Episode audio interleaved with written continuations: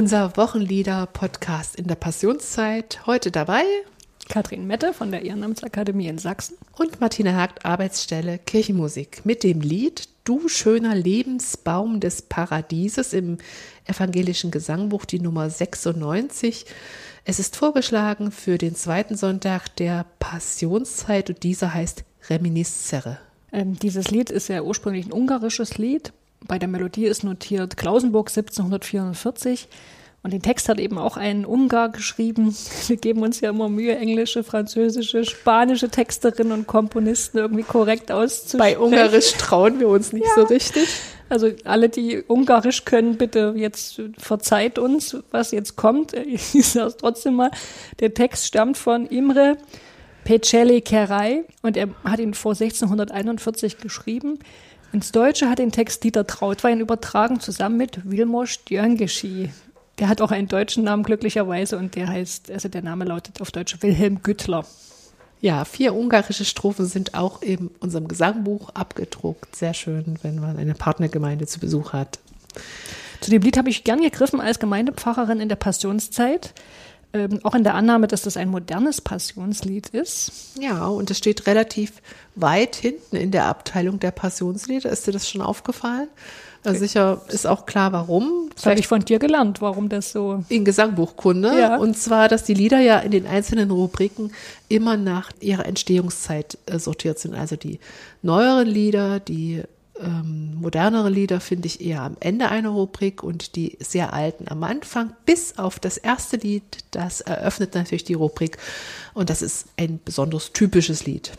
Hm, da geht es nach, nach dem Alter des Textes, ne? nicht nach, nach dem, dem, Alter des Textes, mhm. ja.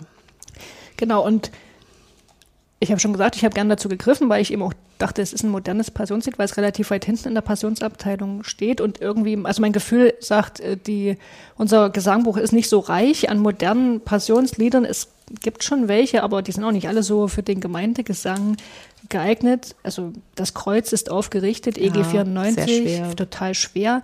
Seht hin, er ist allein im Garten, ist zwar wunderschön, aber Brauchst passt, du eine Vorsängerin? Passt auch am Gründonnerstag, das ja, passt nicht die ganze Passionszeit. Genau, diese erzählenden Lieder, ne, die mhm. kann man eben auch nicht immer einsetzen.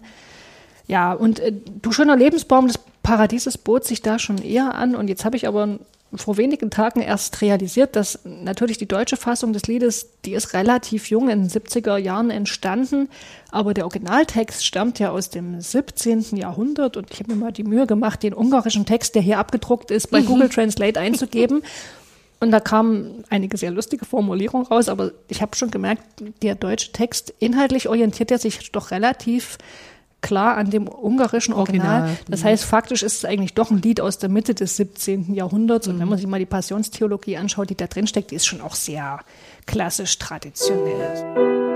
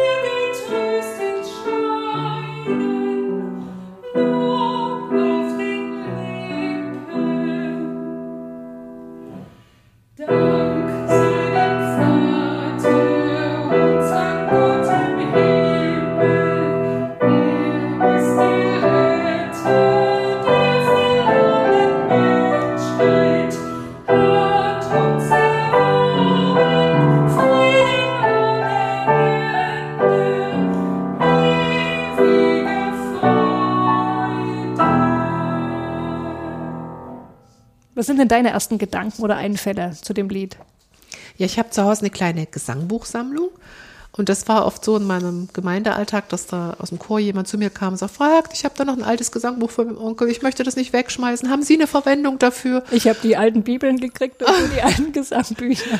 Und ähm, ja, also nicht alle habe ich aufgehoben, aber ähm, das finde ich schon auch schön, wenn so ein Gesangbuch, also das fällt einem ja deshalb, oder den, denjenigen fehlt es ja deshalb schwer, dies abzugeben, weil damit jemand ein Leben verbracht hat. Die haben das zur Konfirmation geschenkt bekommen und es hat die begleitet. Äh, ich finde das wunderbar, wenn ein Gesangbuch so ein, so ein Hausbuch wird, so ein Lebensbegleiter.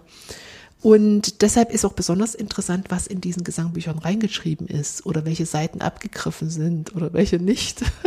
Außerdem habe ich auf meinen Reisen, also wir sind viele in äh, Europa unterwegs gewesen, habe ich mir natürlich aus Frankreich, aus Schweden, Finnland, Estland, Norwegen, aber auch aus Ungarn, ja, aus den lutherischen Gemeinden, evangelischen Gemeinden oder Reformierten versucht, irgendwie ein Gesangbuch mitzunehmen. Ähm, und da habe ich ein ungarisches Gesangbuch der reformierten Gemeinden und da findet sich das Lied wieder, allerdings Katrin mit 15 Strophen. Aber cool, ich habe nachgeschaut, der Text, der im EG abgedruckt ist, also ist genau derselbe. Es scheint keine Übertragung, Veränderung oder sonst was gegeben zu haben. Man könnte also das Lied zusammensingen, obwohl die ungarische Sprachfamilie wie die finnische Sprache ganz, ganz weit weg ist von unseren indogermanischen Sprachen. Hast du das Lied dann über seine Melodie identifiziert in dem ungarischen Gesangbuch? Genau. Okay. Und ich habe natürlich geguckt, wie die erste Strophe hier ja, anfängt, okay. wie der Titel dann heißt. Ne? Mhm. Mm. Also ich finde das unheimlich schwer bei so einer Sprachfamilie, die so weit weg ist, so eine Sprache, dann das gut zu übersetzen, dass das, dass das passt, dass das Poesie hat. Guck mal, so ein K bei uns, das kommt da an einer vollkommen anderen Stelle und das macht doch was aus, ob ich bei einer Melodie K, an welcher Stelle ich das singe, so ein Explosivlaut. Mhm. Ja, ist eine große Kunst, übersetzen. Ja, ich dachte, wir machen mal so einen Schnelldurchgang durch die Männer, die was mit dem Text zu tun haben. Die Männer. Der ungarische Verfasser ich habe schon gesagt, Imre Pecelli Kerai, ähm, der hat auch einen lateinischen Namen, der sich leichter aussprechen lässt, Emericus Regis Pecelli. Ist 1590 in Westungarn geboren und 1641 im Gebiet der heutigen Slowakei gestorben. Und also das war, gehörte damals auch zum Königreich Ungarn. Er war Theologe, Pfarrer und gilt als einer der wichtigsten evangelischen Dichter Ungarns im 17. Jahrhundert evangelische Christenheit ist in Ungarn nicht, nicht weit verbreitet. Das ist ja so ein Randphänomen. Ne? Zwei Prozent der Ungarn sind evangelisch. Aber es gab immerhin zu Luthers Zeiten einige ungarische Studierende in Wittenberg oder Studenten waren das ja damals. Ähm, und die haben eben das reformatorische Gedankengut mit in ihre Heimat gebracht und quasi so ist die Reformation nach Ungarn gekommen. Kirai hat übrigens seinen eigenen Namen in dieses Passionslied hineingeschrieben. Ähm, die Anfangsbuchstaben der ungarischen Strophen 1 bis 16 mhm. bilden wohl seinen Namen nach. Das habe ich jetzt nicht überprüft, aber habe ich so gelesen. Wilhelm Gürtler, ne, der an, dem, an der deutschen Übersetzung mitgearbeitet hat, der ist 1915 geboren und 95 gestorben. Der hatte eben einen deutschen Vater und eine ungarische Mutter. War zuerst Pfarrer in der evangelischen Kirche Ungarns, unter anderem in Budapest und 1957 hat er Martin Niemöller, äh, der war damals Präsident der Evangelischen Kirche in Hessen und Nassau, gebeten, ob er nicht äh, in, die, in dieser Landeskirche arbeiten könnte. Und das hat auch geklappt. Also der ist dann von Ungarn nach, nach Deutschland Nassau gekommen, ja, genau. Ja, Dieter Trautwein, 1800, äh, 1928 in Holzhausen geboren, 2002 in Frankfurt am Main gestorben, war ein deutscher evangelischer Theologe, Probst der evangelischen Kirche in Hessen-Nassau. Da haben wir es wieder. Und ein Texter, Komponist von vielen eigenen neuen geistlichen Liedern und er war so ein Sammler und immer auf der Suche nach neuen Stoffen. Und als er 1974 70 sein neues ökumenisches Buch Cantate Domino herausgegeben hat, fehlte ihm noch ein ungarisches Lied und er wandte sich an seinen dortigen Kollegen und früheren Pfarrer in Budapest, also von dir eben beschriebenen Wilhelm Güttler. Und dieser verwies ihn auf das in Ungarn beliebte Passionslied und schuf ihm eine Rohübersetzung, aus der Trautwein dann mit der Beteiligung Güttlers das neue sechsstrophische Lied formte. Als Liedherkunft steht ja nur da im EG Klausenburg 1744. Weißt du, wo Klausenburg liegt? In Siebenbürgen. Stimmt, hätte ich jetzt. Heute in Rumänien äh, und ab 1523 kamen dort schon die evangelischen Schriften von Martin Luther und Melanchthon an. Und ähm, die, dort war eine sehr offene Atmosphäre, so dass es den Ständen freigestellt war, welche Glaubensentscheidung sie trafen. Und 1790 war Klausenburg also wirklich so eine Hauptstadt in Siebenbürgen unter der Donaumonarchie damals, also den Habsburgern. Und erst nach dem Ersten Weltkrieg wurde es mit paar Wirren hinterher noch an Rumänien äh, abge, angegliedert. Was ich interessant finde, ist, dass in Klausenburg heute noch, also natürlich in der Mehrzahl orthodoxe Gläubige leben, aber es über zehn verschiedene Religionen gibt, die dort frei praktizieren und nebeneinander leben. Das ist doch ein schönes Zeichen für so eine Stadt. Und 1974 stellten die Ungarn in Klausenburg also die relative Bevölkerungsmehrheit. Es gibt viele Ungarn also in Klausenburg. Mhm. Es soll noch eine frühere Melodie gegeben haben, habe ich gelesen. Und ähm, der Texter Kirali hat seine Lieder meistens selbst vertont und deshalb gibt es auch eine erste, aber uns leider unbekannte Melodie von ihm. Zu dem Lied. Hm. Ja, und wie gesagt, geht die jetzige Weise, die wir singen und hier mit Klausenlock beschrieben, ist auf Sebastian Tinodi, Tinodi aus dem Jahr 1549 zurück. Die wurde dann umgearbeitet und ist 1744 in Klausburg in abgeänderter Form erschienen, aber nicht mehr unter dem Namen. Also das war ja eine ältere Melodie, ne? auf die dann offenbar das Lied von Kirai ähm, angewendet wurde. Denn der hat ja seinen, der hat ja den Text aus dem 17. Jahrhundert geschrieben. Genau, man hat nochmal auf eine neue Melodie, die eigentlich alt war, zurückgegriffen, mhm. hat die bearbeitet, nachbearbeitet. Also wir wissen eigentlich nicht so viel über die Herkunft dieser Melodie, aber vielleicht wissen wir etwas mehr zum Text. Im ungarischen Original hat das Lied 20 Strophen. Ich habe im Internet aber nur 15 gefunden. In deinem ungarischen Gesangbuch sind es auch nur 15 Strophen. Ne? Mhm. Ne? Ähm, und ich habe gelesen, in, also ursprünglich äh, ist das Lied in seinem Mittelteil eine Wiedergabe der sieben Worte Jesu am Kreuz. Also das ist sieben Worte Jesu am Kreuz, da ist alles gemeint, was Jesus der Überlieferung der vier Evangelien zufolge am Kreuz gesagt hat. Mhm. Und er sagt eben in den verschiedenen Evangelien sehr unterschiedliche Sachen. Ne? Also bei, bei Markus sagt er, mein Gott, mein Gott, warum hast du mich verlassen? Und im Johannesevangelium sagt er, es ist vollbracht zum Beispiel. Also total gegensätzlich. Mm, Im Lukas-Evangelium, da sind zum Beispiel die Worte überliefert, hier, Vater, vergib ihnen, denn sie wissen nicht, was sie tun, oder Vater, in deine Hände lege ich meinen Geist. Die Strophen sind allerdings nicht übernommen in unseren, also in den deutschen Text, die klingen aber teilweise noch so ein bisschen an, und zwar vor allen Dingen zwei lukanische Kreuzesworte, dieses Vater, vergib ihnen, denn sie wissen nicht, was sie tun. Ich finde, das äh, halt noch so wieder in Strophe drei und vier. Martina, magst du die mal vorlesen? Dritte Strophe. Lieber Herr Jesus, wandle uns von Grund auf, dass all denen wir auch gern vergeben, die uns beleidigt, die uns Unrecht taten, selbst sich verfehlten. Vierte. Für diese alle wollen wir dich bitten, nach deinem Vorbild laut zum Vater flehen, dass wir mit allen Heiligen zu dir kommen, in deinen Frieden. Der deutsche Text hat zwar nur einige Strophen aus dem Ungarischen übernommen, aber in denen, die er übernommen hat, ist er dann doch sehr nah dran am Sinn des Originals. Ähm, und deswegen sind auch jetzt in unserem deutschen Text viele traditionelle Bilder oder Metaphern aufgegriffen, die also schon in der Frühzeit des Christentums herangezogen wurden, um, die, um das Leiden und Sterben Jesu zu deuten. Ne? Also wir haben zum Beispiel den, den Klassiker, die Metapher von Christus als, als dem Gotteslamm. Mhm. Das kennen wir aus dem Agnus Dei Gesang beim Abendmahl, ne? Christe, du Lamm Gottes, der du trägst die Sünder der Welt. Das spielt an auf den Anfang des Johannesevangeliums. Da wird so erzählt, dass Jesus am Täufer vorbeigeht und, also am Johannes dem Täufer und er sieht ihn und sagt, ähm, siehe da das Lamm Gottes, das der Welt Sünde trägt. Also da kommt dieses, mhm. ist, eine, ist eine Deutung des Todes letztlich, ne? mhm. ne? Und, oder so ein zweites traditionelles Motiv, das unser Lied aufgreift, um die Bedeutung von Jesu Tod auszudrücken, ist ja die Vorstellung, dass Jesus sein Leben verloren hat, äh, um damit, also so wie man eine Geldsumme zahlt, um eine Schuld zu begleichen, ne, dass Jesus quasi sein Leben so deswegen verloren hat, weil er damit was begleich, beglichen hat. Also zum Beispiel, wenn Menschen aus der, in der Antike aus der Sklaverei freigekauft wurden, das ist so dieser Rechtsakt, der da passiert. Es gibt Geld, dafür gibt es Freiheit. Jesus mhm. hat sein Leben hingegeben, mhm. dafür hat er auch was mhm. bekommen. Ähm, das ist ja hier in Strophe 2, ne? Nur unseretwegen hattest du zu leiden, gingst an das Kreuz und trugst die Dornenkrone. Und jetzt kommt's. Für unsere Sünden musstest du bezahlen mit, mit deinem Leben. Leben. Mhm. Also Jesus hat mit seinem Leben bezahlt. Mhm. Ähm, ist hier wieder sofort mit der Sündenthematik verknüpft. Äh, in der Bibel ist das an den Stellen, wo diese Deutung eingespielt wird, nicht unbedingt der Fall. Mhm oder sagen wir es mal so, da wird sich in der Bibelwissenschaft drüber gestritten, was da eigentlich bezahlt werden soll, ja. Hm. Okay.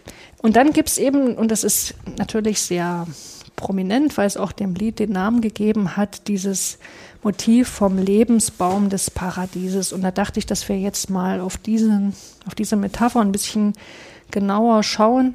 Die kommt übrigens auch in anderen Liedern vor, in anderen Passionsliedern, aber da ist eher so kurz angedeutet. Ne? Mhm. Holz auf Jesu Schulter zum Beispiel, mhm. da kann man die vielleicht auch, mhm. wenn ich vielleicht äh, war zum Baum des Lebens und bringt gute Frucht, ne? da kommt genau. die auch vor. Mhm.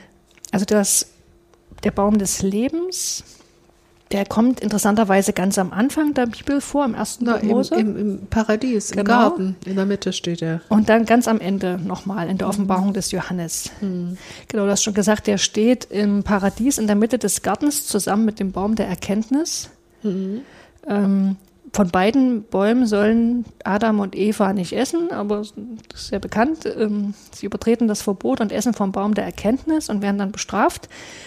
Und in diesem Zusammenhang sagt Gott den bemerkenswerten Satz, siehe, der Mensch ist geworden wie einer von uns, indem er Gut und Böse erkennen kann, auf, dass er nicht auch noch ausstreckt seine Hand und vom Baum des Lebens nimmt, isst und ewig lebt.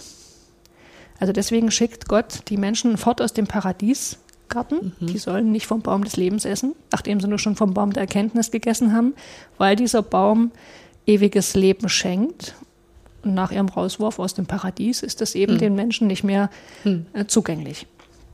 Und in der Offenbarung des Johannes wird er dann, da wird ja die Endzeit beschrieben, ne, der kosmische Endkampf.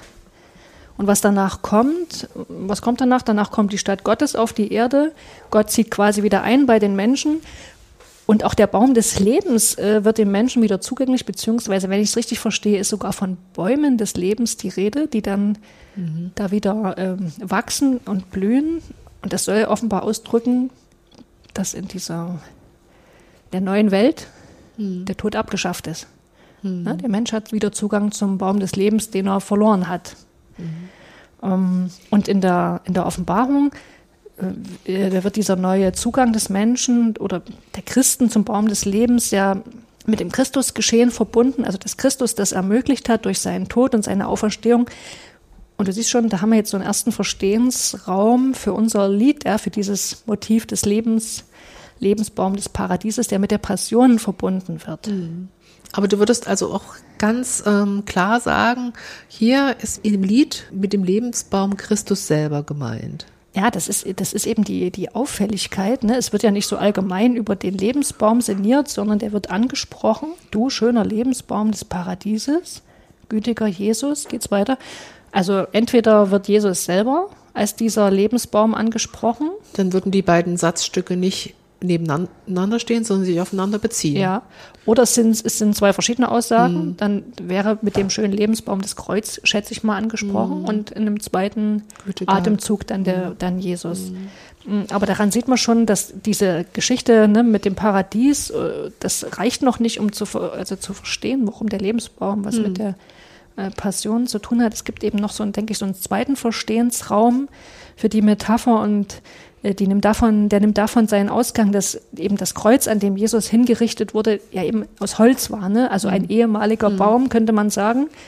Das wird ja auch im Neuen Testament mehrmals erwähnt, ja, ähm, zum Beispiel in der Apostelgeschichte, Kapitel 5, da gibt es den Satz, der Gott unserer Väter hat Jesus auferweckt, den ihr an das Holz gehängt und getötet habt. Also das war denen schon bewusst, dass es quasi das Kreuz aus Holz mhm. ist Und dieses eigentlich tote Holz des Kreuzes, das sehen wir dann in der christlichen Ikonografie, also in der christlichen Kunst, in der plastischen Kunst und aber auch in der Malerei, kann eben manchmal als, als ein lebender Baum dargestellt hm. werden. Ne? Also es gibt hier die Kirche San Clemente in Rom, in der Apsis, da, da es gibt so eine Darstellung. Da sieht man Jesus am Kreuz und aus dem Kreuz wachsen so Ranken und hm. Zweige raus hm. und auf dem Kreuz selber sitzen ganz viele Tauben. Mhm. Also das, ne, da ist dieser, ist dieses Kreuz zu einem Baum geworden. Aus dem toten Holz wird ein Ach, schönes Bild. Ein, ein blühender, mhm. lebensspendender mhm. Baum. Und ich bin mir nicht ganz sicher, aber ich, ich denke fast, dass im Hintergrund dieser Vorstellung noch eine andere Geschichte aus dem, aus dem Alten Testament steht, die Geschichte von Aarons grünendem Stab, also wo diese Bewegung schon einmal beschrieben wird, wie aus totem Holz wieder etwas Lebendiges wird. Ja, vielleicht versuchen wir die mal kurz zu erzählen, weil die ist nicht so gleich so da wie die Paradiesgeschichte. Ja. Also was passiert da? Der Herr redet mit Moses und spricht ihn ein und sagt, du kriegst einen Auftrag, du sollst zwölf Stäbe, zwölf Holzstäbe nehmen und äh, für jeden der Fürsten der zwölf Sippen der israelischen Stämme äh, den Namen des Fürsten auf den jeweiligen Stab schreiben. Und der Name von Aaron kommt auf den Levi-Stab, weil Aaron zum Hause des Levi gehört. Und dann erzählte ihm, er soll die dann in der Stiftshütte ablegen und Gott wird tätig werden und wird einen erwählen. Und man wird das daran sehen von diesen zwölf Stämmen, äh, der ist erwählt, wo der Stab beginnt zu grünen. Ja, genau. Das ist genau. eigentlich eine Zaubereigeschichte. Ja, hat man öfter und, mal da, ne? Und, und das macht Mose auch alles genauso und äh, er steht da und Mose legte die Stäbe vor dem Herrn nieder in der Hütte des Zeugnisses. Am nächsten Morgen, als Mose in die Hütte des Zeugnisses ging, da grünte der Stab Aarons, der zum Hause Levi gehört. Und die Blüte ging auf und trug Mandeln. Mhm. Freunde, dass der Mandelzweig wieder blüht und treibt übrigens. Stimmt, okay. Und also das ist so eine Geschichte, da steht, wenn ich es richtig weiß, Aarons und Moses Autorität in Frage, ne? Mm. weil die, mhm. das Volk Israel hat ja immer mal gemurrt. Mm. Ne? Und da gibt es eben diese, also da, da Legitimation. Hilft, ja, da wird er legitimiert quasi, der Aaron, mm. durch dieses. Durch das Zeichen. Mhm. Ja, und ich finde das also irgendwie, das ist doch hier auch in der es ist auch was, mit drin. Was Neues, irgendwie ist schön in der Passionszeit, ein anderes Bild, einfach ein anderer Einsatz. ist ja auch quasi die Auferstehung schon mm. mit drin, ne? Mm. Der tote Christus erwacht, wird zu neuem mm. Leben erweckt. Na gut, aber dieses, dieser Lebensbaum des Paradieses kommt ja nur in der ersten Strophe vor. Das Lied hat aber noch sechs weitere Strophen. Was passiert denn noch? Ja, das Lied vollzieht so eine Bewegung, man könnte sagen, geht mehrere, schreitet Stationen ab. Also wir haben in Strophe 1 diese eben Anrede an, an Jesus ne, und das Bekenntnis zu seiner Rettermacht. Strophe 2, da formuliert die, die singende Gemeinde ein Schuldbekenntnis. Wir, unsere Sünden, ja, sind der Grund für Jesu Leiden und dieses Leiden wird auch sehr konkret versinnbildlicht mit der, mit der Dornenkrone. Strophe 3, da bittet die Gemeinde um Verwandlung, und zwar Verwandlung zu Menschen, die bereit sind, anderen zu vergeben, hast du ja vorhin schon vorgelesen. Strophe 4 ist dann die Fürbitte für die, für die Sünder. Da klingt eben nochmal dieses Wort Jesu am Kreuz an. Ne? In Strophe 5 äh, bitten wir um versöhntes Sterben und in Strophe 6 dann nochmal der Dank der Gemeinde für den ewigen Frieden und die Freude der Erlösung. Und du merkst, das ist so ein Lied, da ist es nicht ganz beliebig, welche Strophen man singt. Also ich würde sagen, bei Ach, bleib mit deiner Gnade, da kann man schon mal sagen, okay, heute, heute Strophe 1, 4 und 6. Mhm. Bei dem Lied muss man ein bisschen mehr aufpassen, weil das schon so eine, mhm. aufeinander aufbaut, die Strophen. Ja, erzähl mal was noch zur Melodie, Martina. Jetzt, wo wir den Text ein bisschen analysiert ja, haben. Ja, ich glaube, die Ungarn ticken anders als wir. Das sieht man schon bei den Kinderliedern, bei den Volksliedern. Die haben also die verwenden vorrangig auch Molltongeschlechter. Da gibt es ja harmonisch, melodisches, reines Moll, was weiß ich, Zigeunermoll und die, das ist, die haben einen anderen Taktschlag da, so wie ihre Sprache ein bisschen anders tickt. Und man muss noch mal dazu sagen, dass in Ungarn auch vieles durch Bela Bartok, Kodai und andere Namen, die auch musiktheoretisch ganz viel bewirkt haben für die Musikgeschichte, äh, erst im 19. Jahrhundert gesammelt und aufgenommen worden. Die sind auch mit teilweise mit Tonbändern später äh, langgelaufen und haben dort alte Melodien versucht zu sichern, die nur mündlich tradiert wurden und die sonst jetzt verloren wären. Unsere Melodie steht in Äolisch, also das ist die Kirchentonart, aus der das heutige natürliche Moll hervorging und die dem sehr ähnlich ist. Ähm, und es spielt alles um diesen Grundton und dieses E herum, auf dem diese Tonleiter, diese Modi steht. Und zu diesem Grundton, zu dem E, kommen wir immer wieder zurück. Du schöner Lebensbaum des Paradieses. Und es erhebt sich in, in der zweiten Phrase, dann geht es nach oben. Ähm, und bis wir beim Retter sind in der dritten Zeile, sogar eine Quarte nach oben und da sind wir eigentlich sozusagen beim Höhepunkt. Und dann kommt ein kurzer Abgesang nach Retter unseres Lebens und der Abgesang heißt Unser Befreier. Na, na, na, na, na. Und dieser Tonsprung, na, na, ist der größte in dem ganzen Lied. Sonst gibt es immer nur kleine Tonschritte. Das ist nämlich eine, ähm, eine Quinte. Und das ist interessant, weil dieser Schluss ist, hat einerseits den größten Tonsprung, andererseits ist der wie verkürzt. Die anderen Phrasen sind alle länger. Mhm. Die haben zwar ähnliche rhythmische Schemata, also die sind fast gleich, und wenn ich das so verkürze und verdichte und dann noch diesen Sprung einbaue, um da schnell zum Ziel zu kommen, dann ist das für mich so wie so ein Bremsvorgang mit einem ganz kurzen Bremsweg. Und was bewirkt der? Was hat Na, der, das fällt besonders auf, mhm, das okay. fällt raus, das ist, wird dadurch sehr markant gezeichnet. Und es ist auch zu bemerken, dass diese Stellen auch textlich wichtige Stellen sind. Unser Befreier kommt da als Betonung raus. Also ich finde, dass das Lied sich sehr schön an die übersetzte Textvariante anschmiegt oder andersrum die Textvariante, die Übersetzung sich sehr schön an die Vorgaben der Melodie anschmiegt und dass das eine große Übersetzungsleistung ist, wenn das so stimmig bleibt. Ja. Was würdest du denn sagen, was man mit dem Lied im Gottesdienst macht? Singt man das einfach so ganz normal zwischen Epistel und Evangelium oder Hast du da noch eine, eine, andere Idee? Naja, man muss es ja nicht bloß an den Sonntagen der Passionszeit singen, für die es, für die es vorgeschlagen ist. Ich kann mir auch vorstellen, dass man es über den Sonntag hinaus auch ähm, an Gottesdiensten singt, wo vielleicht ein Buß oder ein Beichtgedanke im Vordergrund stehen sollte. Vielleicht gibt es auch eine Unterbrechung zwischen der dritten und vierten Strophe hier. Kann ich mir gut vorstellen. Da kommt erst, lieber Herr Jesus, wandle uns von Grund auf. Dann gibt es eine Art Fürbittengebet und dann wird ab der vierten Strophe eingesammelt für alle, wollen wir dich bitten und äh, nach deinem Vorbild flehen wir dich an, hilf uns. Das könnte ich mir auch gut vorstellen. Also so ein Fürbittgebet mit Lied. Dann in ökumenischen Gottesdiensten ist dieses eine gute Hausnummer und eine Bereicherung. Und ich würde auch sagen, durch die Schlichtheit der melodischen Gestalt und dieser regelmäßigen Rhythmusierung, da eignet sich gerade dieses Lied so gut zum Improvisieren oder zum Klangspiele machen im Raum. Also wenn man Lust zum Experimentieren hat, ist das, glaube ich, eine sehr, sehr gute Vorlage, dieses Lied zu nehmen. Ähm, der ist nur wichtig, wenn man das im gottesdienstlichen Geschehen macht, noch in der Passionszeit, dass es da wirklich eine gute Singanleitung gibt, dass niemand überfordert ist, dass alle genau wissen, was sie als nächstes tun und dass man nicht das Gefühl hat, man verliert sich mit dem Trainer vorne in irgendwelchen melodischen Turnübungen mhm. und macht Experimente, sondern es soll immer so sein, dass der diese Klangspiele irgendwas bewirken, dass der Text oder die Melodie vertieft wird. Ansonsten ergibt das für mich keinen Sinn. Also da was Konkretes im Sinn mit Klangspielen? Hm? Also ich habe einen schönen Impuls, finde ich hier in dem Buch Melodiespiele mit Gesangbuchlieder von Christa Kirschbaum. Also da schreibt sie zum Beispiel, man könnte als Einstimmung äh, mal so diese Grundtöne summen lassen, dieses dieses E, Männerstimmen und die Frauen singen darauf die Melodie oder die Männer singen so in halben immer E, H, E, die Quinte und dazu, wenn die so in einer tiefen Lage singen, darüber singen die Damen die Melodie oder man macht solche Spiele, wie hier steht, jeder sucht sich ein Wort aus, was ihnen am wichtigsten ist, die Strophe wird einstimmig leise gesungen oder von der Orgel gespielt und ich kann an der Stelle dieses Wort einfach reinrufen.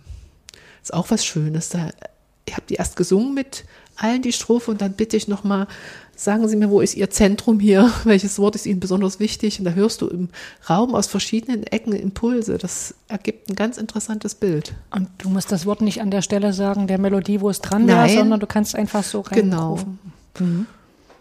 Also wie Bibel klingen so ähnlich. Genau. Ne? Oder eine schöne Idee ist auch, dass jeder für das Singen dieser Strophe sich sein Tempo wählt. Also du beginnst das Lied zu singen, ich fange wann anders an oder wir fangen gemeinsam an, aber ich bin schneller als du und wir kommen zum Ende und jeder wartet. Da entstehen ja Cluster, Klänge im Kirchenraum, die interessant ist. Ich höre plötzlich Nachbarn singen Wortfetzen raus, die mir vorher gar nicht so aufgefallen sind. Kann man sich auch durch den Raum bewegen dabei. Ich habe es mal gemacht bei dem Lied und bitten wir den Heiligen Geist. Das war auch ja. total eindrücklich. Oder man singt eine Phrase so vor. Also wir singen jetzt zusammen los, wenn sich die Tage unseres Lebens neigen und halten den letzten Ton aus. Wir singen in verschiedenen Tempi und halten den letzten Ton aus, bis wir alle angekommen sind. Dann gibt es ein Atemzeichen. Nimm unseren Geist her, auf in deine Hände. Und wieder kommt dieser Ruhepunkt. Wir halten so lange aus, bis der Atem weg ist. Das kann ganz, ganz schön sein. Klingt jetzt auch nicht so kompliziert, dass man da unbedingt die eine A-Kantorin dafür sein muss. Nein, aber es braucht eine gute Anleitung, die auch immer wieder nicht dieses Beüben und dieses organisatorische des Singens in Vordergrund stellt, sondern immer den, das Erleben wieder frei macht für die Leute, dass die wirklich das Gefühl haben, hier tut sich eine neue Klangwelt mhm. auf. Mhm. Das Lied erklingt in einem anderen Kontext für mich. Es eröffnet sich für mich ein, ein, ein neuer ähm, Stimmungsraum. Ah, das finde ich auch sehr schön, die Idee bei der fünften Strophe. Herr, in deine Hände, Herr, auf in deine Hände, dass wir zuletzt von dir hier getröstet scheiden. Und dann singen wir alle zusammen Lob auf den Lippen. Mhm. Oh, ganz schön. Gänsehaut, genau. Ja, das Buch von Christa Kirschbaum, das muss ich mir auch mal kaufen. Ich werde mal den, also den Hinweis darauf auch in die Shownotes stellen, dass man mal gucken kann, wo es das gibt. Ja, und wenn ihr tolle Ideen habt, liebe Hörerinnen und Hörer, dann freuen wir uns auf auch eine Mail, eine Zusendung unter Wochenlieder Podcast. Ähm, At evlks.de. Ja, genau. ähm, denn wir, wir sammeln gute Ideen. Ja, ansonsten abonniert uns gern, folgt uns auf Instagram, empfehlt uns weiter. Darüber würden wir uns sehr freuen. Und dann sagen wir bis zum nächsten Mal. Tschüss. Tschüss.